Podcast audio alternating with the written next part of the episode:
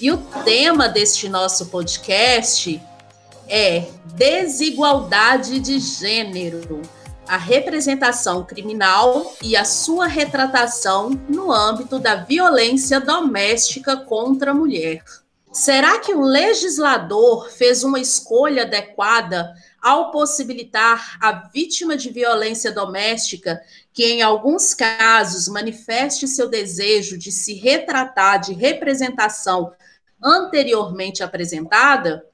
O problema relacionado a essa questão é o fato de que o principal causador da impunidade nesses casos é o Instituto da Retratação. Tal instituto não leva em conta a dependência psicológica ou financeira em que a vítima de violência doméstica se encontra, visto que essa brecha impossibilita a denúncia do Ministério Público. E hoje nós convidamos aqui a Elmina. Elmina é presidenta da AMT, Ação da Mulher Trabalhista, e aceitou aí gentilmente o nosso convite, né? Bem-vinda, Elmina. É um prazer poder ajudá-las. E é um tema, eu vou te falar, vocês foram muito felizes no tema, porque é, às vezes a gente fala muito sobre esse tema.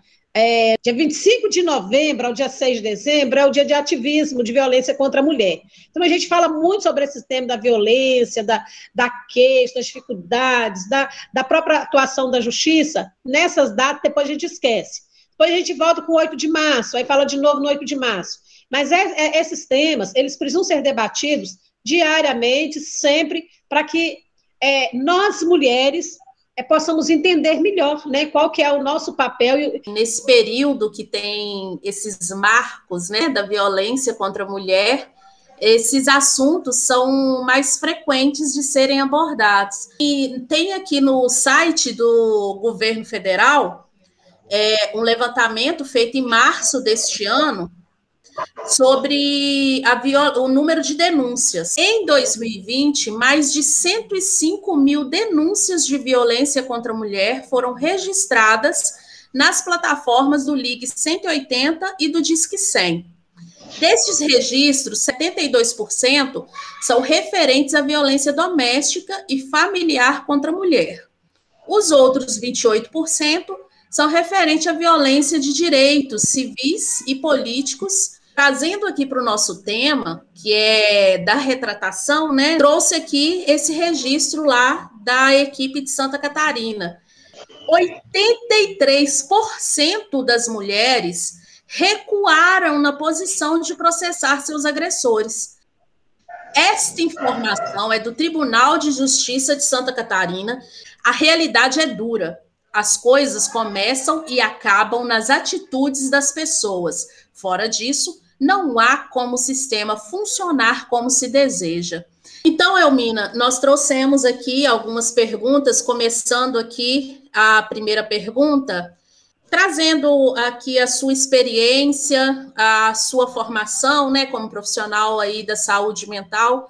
Existe alguma diferença baseada em grau de instrução da mulher que as levam a recuarem na posição de processar seus agressores?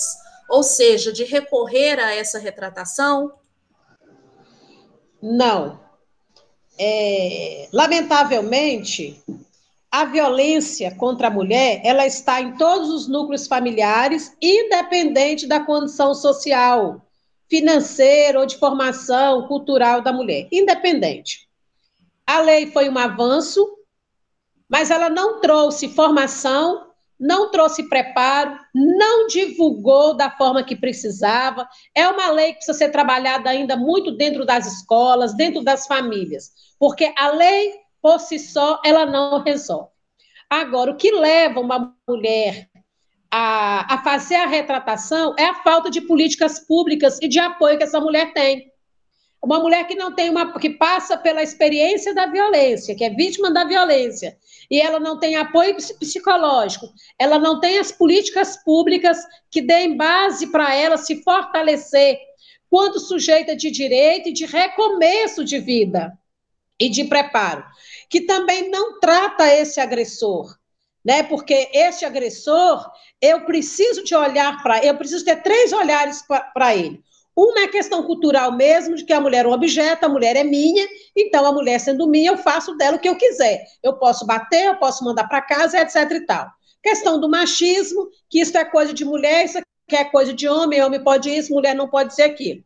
E aí vem é, é, a, a mudança contextual da, da, nossa história, onde nós tivemos que ir para o mercado de trabalho, nós tivemos que ocupar é, espaços que antes eram totalmente masculinos, e hoje nós temos que estar, além da gente ter que prover, ser a provedora da casa, ajudar a prover a casa, gente, é, continua com os serviços domésticos, continua com, com os trabalhos domésticos, eu acho também, penso também que isso é uma violência, e não mudando o comportamento deste homem, não mudando a formação, é natural que essa mulher, além dela fazer isso tudo, ela ainda ela apanha.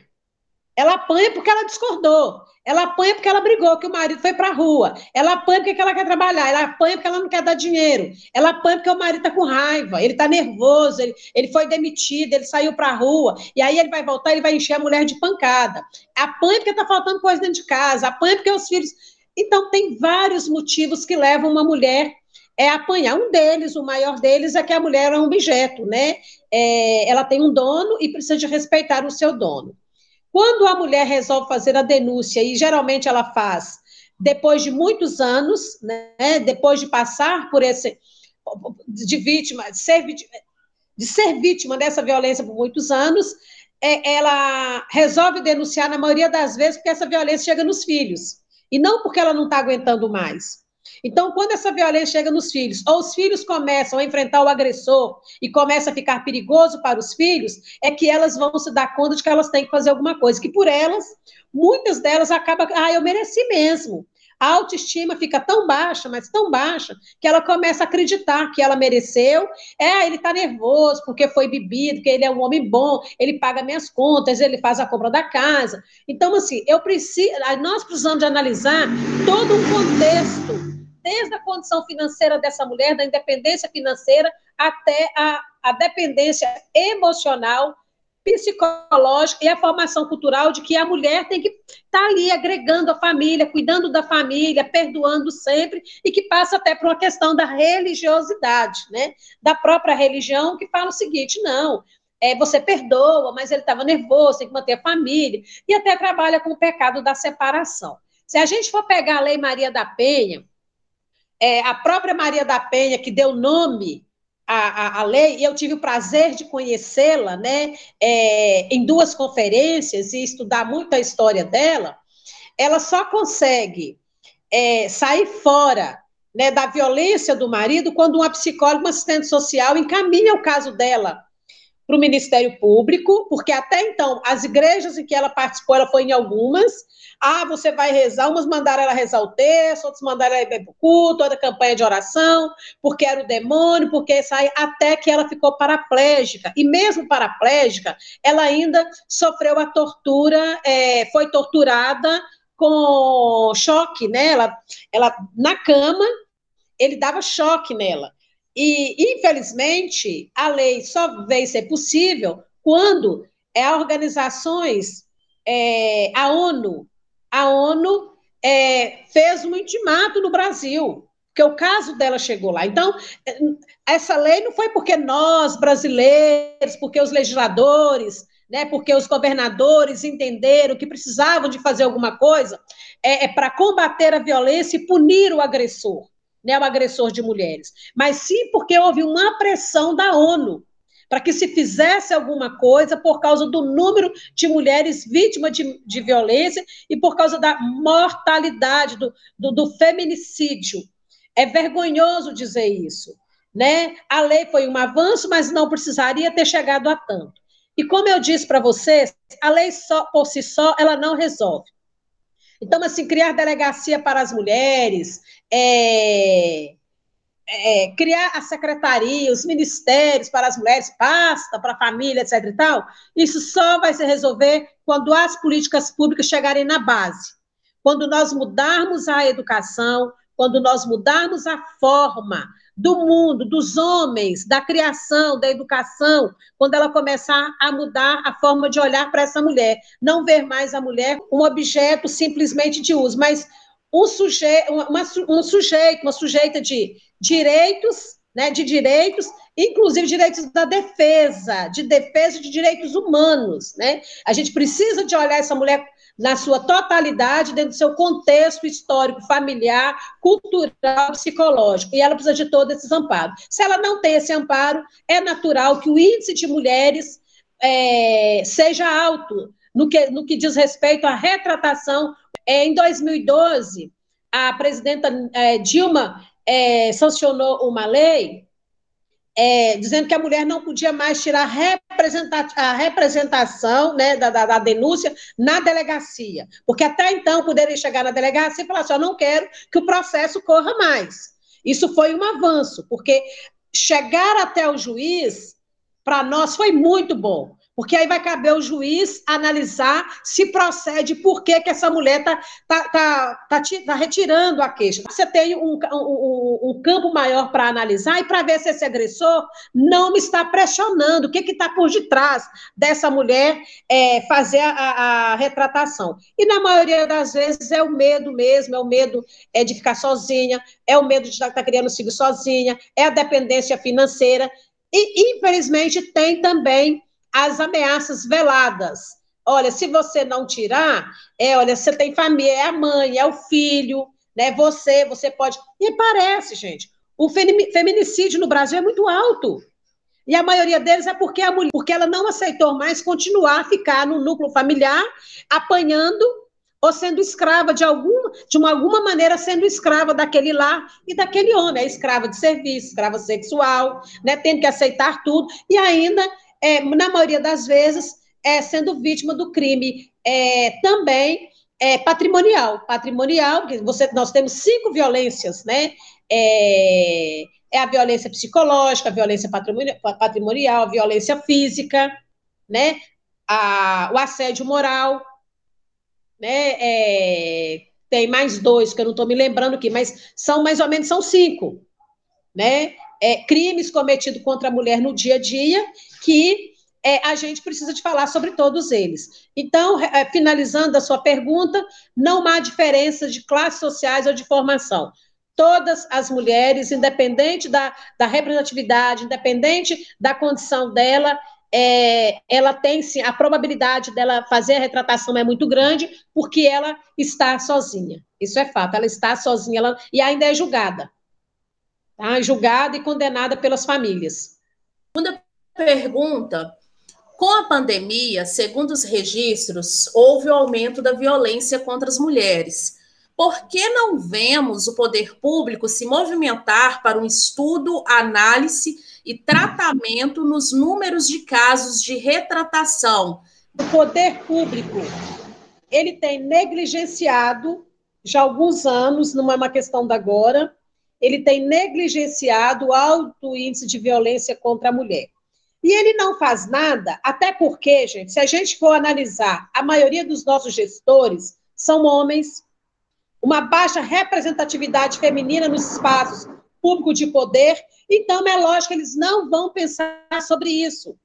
E não só não vão pensar sobre isso, como eles estão negligenciando e desarticulando os conselhos municipais de direitos.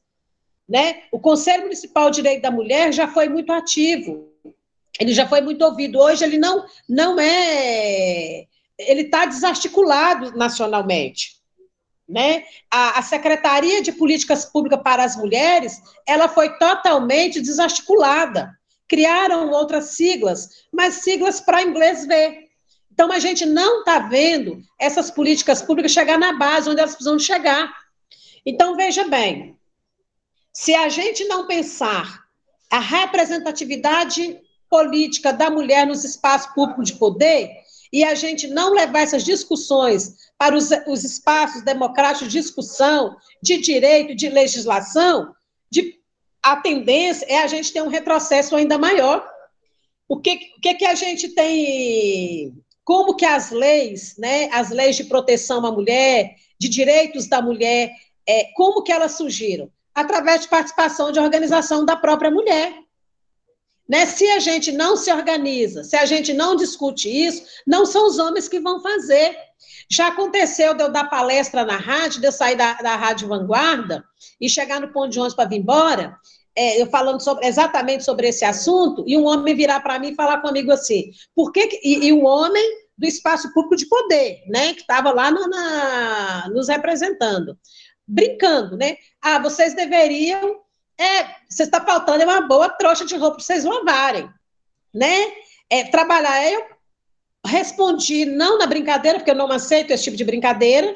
E aí eu respondi: olha, mas se precisar, nós damos conta de lavar a roupa, de vir para a rádio fazer, nós damos conta de ser pedreiro, de estar na política, de ser caminhoneira, de ser. Nós damos conta de fazer o que a gente se propôs a fazer. A gente só não faz mais porque a gente não tem espaço porque vocês não deixam, porque vocês têm medo de enfrentar a gente, de olhar olho no olho. Então, assim, enquanto a gente não mudar esse espaço, essa representação, e a gente não trazer essas discussões para dentro das famílias, né? A gente não, a gente não discutir a política de gênero quando se falou é, na, na, na, na, política de gênero, na educação de gênero dentro da, das áreas, instituições é, de educação, é, tentaram e resumiram isso a orientação sexual. E quando eu falo de política de gênero, eu não falo de orientação sexual. Eu falo da violência contra a mulher, mas eu falo também do câncer de próstata do homem. Eu falo da saúde do homem. Eu falo da violência da criança e do adolescente. Eu falo da diferença de educação entre meninos e meninas. Eu falo do abuso sexual, que se eu não levo essa discussão para dentro da sala de aula, é, isso, vai, isso vai ser banalizado e parece uma coisa natural, eu vou ter que discutir isso nos tribunais. Então, por que não discutir lá dentro da sala de aula quando é que uma menina é, não pode aceitar certo tipo de brincadeira? Eu não estou falando de brincadeira de, de mexer no corpo, de encostar no corpo, mas das piadinhas, dos tratamentos. Quando é que os meninos também não podem assumir? Então, porque trazer essa discussão para dentro das instituições de ensino e também para dentro das igrejas, que é um outro núcleo, é uma outra instituição, a instituição religiosa, eu, def... eu sou de base religiosa, eu defendo a religião, mas eu digo que elas contribuem muito para que esse contexto continue da forma que está. Elas alimentam isso, porque elas evitam falar sobre isso. É, eu me na próxima pergunta que é a seguinte: a retratação seria um gatilho provocador de mais violência contra a mulher? Com certeza. Agora, poderia não ser. Poderia não ser se na retratação o juiz colocasse um limite para esse agressor e algumas obrigações, inclusive tratamento psicológico desse agressor. Por que, que ele está agredindo? É problema de sofrimento mental? Né? É uma questão cultural, ele deveria voltar a estudar, estudar a lei toda, deveria, ele deveria retratar de uma outra forma. Mas como é, é, o, o, juiz deveria exigir isso deles. Como é só a retratação e volta para casa, esse agressor ainda volta vitorioso. E aí ele fala assim: eu posso agredir de novo, posso continuar, até que ela tenha coragem de denunciar de novo, então, deveria ser mais duro. Tudo bem, está retratando, então você não vai ser preso, mas você precisa fazer isso, isso, isso, isso. Você precisa passar por esse tratamento, você precisa trazer um laudo psicológico para mim. Você precisa ir para terapia, você precisa tomar medicação. Qual que é o seu problema? Nós precisamos resolver seu problema. Porque se o problema for simplesmente cultural, dificilmente a gente vai é, é, colocar um fim nisso. Porque ele acredita que, que ele está fazendo certo. Ele acredita que é assim. Né? Então, lamentavelmente, se só a retratação por si só pode aumentar, sim. Precisa de fazer a retratação, mas vai ter subsídio né, e tratamento para o agressor e para essa família, inclusive, e acompanhamento psicológico para essa mulher. Quais os principais motivos que podem levar as mulheres vítimas da violência doméstica a recuarem na posição de processar seus agressores e solicitarem a retratação, uma vez que elas tomaram a primeira ação de denunciar o seu companheiro, o que as levam a desistir e não levarem a ação adiante? Uma coisa muito interessante que isso, eu acho muito bacana em nós mulheres. Nós temos o dom do perdão. A gente quer sempre é, é, fazer essa mediação de conflito, a gente preza pela família, olha, a gente sempre tem a, esper a esperança né, de que o outro vai mudar, de que foi só uma crise. Outro fator que leva a mulher a fazer essa retratação é a dependência econômica. É, as mulheres exercendo a mesma função, a mesma função que um homem, ganha menos. Ganha. Então, geralmente, quem ganha mais e quem provém a casa ainda é o homem. O salário maior é do homem. Quando o homem tem uma mulher dentro de casa que ganha mais do que ele, isso já mexe, já impacta na vida dele é, é, emocional e ele já pode se tornar um agressor, até porque a mulher ganha mais do que ele. Ele não dá conta de enfrentar isso. Então, assim, essa dependência econômica dos filhos pequenos, né? Que, que, os maus tratos vêm trazendo a, a, a, baixa, né? autoestima, ela não consegue, ela faz é, é, se retratar também. Olha, eu dependo, é melhor com ele, com ele eu estou comendo, porque senão eu tenho que sair de casa, eu vou ficar com filhos, eu vou depender da família, eu vou depender disso, e eu não quero depender. Isso é um fator. Um outro fator é, é o medo né? É o medo, porque esse agressor, ele tá, é, mesmo que ele saia de casa, mesmo que tenha medida protetiva para ele ficar longe, tantos quilômetros, ele está ali perto, ele está rondando, as ameaças estão ali acontecendo, e aí, por medo, ela pode ir lá e, e, e fazer a retratação. Lamentavelmente, elas vão se retratar porque, por causa da insegurança, elas estão inseguras, né? Insegurança de apoio, de ajuda, de, de, de, de estrutura, insegurança emocional, adoecimento psíquico, físico, insegurança com o futuro, medo do futuro, por causa dos filhos, pressão dos filhos, infelizmente, é, vai levar um número muito grande de mulheres fazer esta retratação. E eu vou sugerir para vocês que vocês não fiquem só nesse tema, não. Vocês têm tempo maior ainda para vocês fazerem, porque é uma área. Gente, se formar um grupo de mulheres, tem vários grupos de mulheres, nós temos grupo de mulheres do Ipatinho, de tudo quanto é jeito. Grupo de mulheres juristas, trabalhando especialmente essas questões, orientando mulheres, podendo criar até uma associação para depois é, cobrar, porque é caro. É, muitas mulheres não procuram assessoria jurídica, porque não tem coisa, é difícil de conseguir é, é, tem que pagar, muitas delas não podem pagar, elas acabam sendo lesadas no patrimônio por causa disso.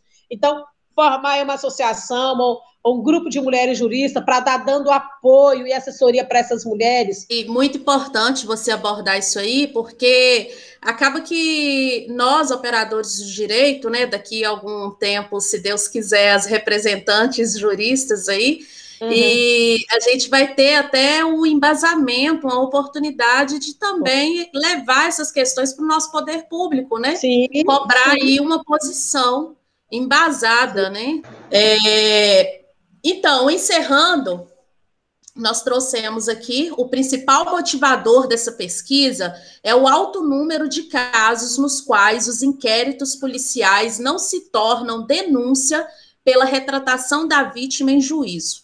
Apesar de fundamentado em lei, este instituto é equivocado, visto que desfavorece a preservação da vida dessas mulheres, que certamente voltam a ser vítimas de agressões e, por vezes, também vítimas de homicídio.